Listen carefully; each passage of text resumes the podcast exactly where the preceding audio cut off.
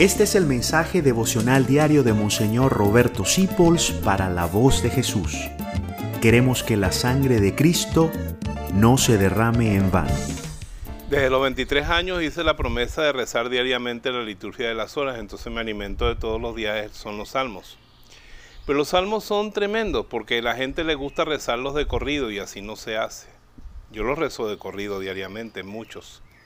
Pero para orar hay que sacarlos por pastillitas.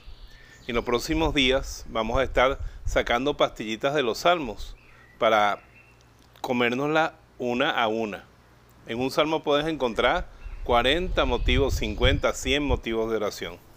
Y vamos a empezar, voy a seguir la numeración católica, con el Salmo 132 que dice, vean qué dulce y qué delicioso es que la gente esté unida.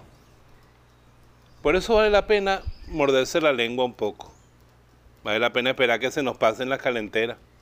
Vale la pena apartarnos un ratico, así como hacía Fina Rojas, que era una, una actriz venezolana cómica que decía, yo me pinto de colores y ciérrate boca, para que se mantenga la unidad, porque las peleas son amargas y tristes. Y que al llegar la tarde estemos todos en paz. Y si eso me costó a mí un ratico de rabia interna, de callarme, vale la pena.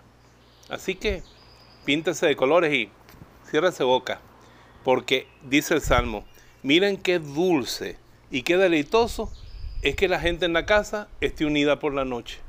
Eso vale la pena. Los bendigo en el nombre del Padre, del Hijo y del Espíritu Santo. La Virgen de Guadalupe les manda a decir que siempre está con ustedes. Gracias por dejarnos acompañarte. Descubre más acerca de la voz de Jesús visitando www.lavozdejesús.org.be. Dios te bendiga rica y abundantemente.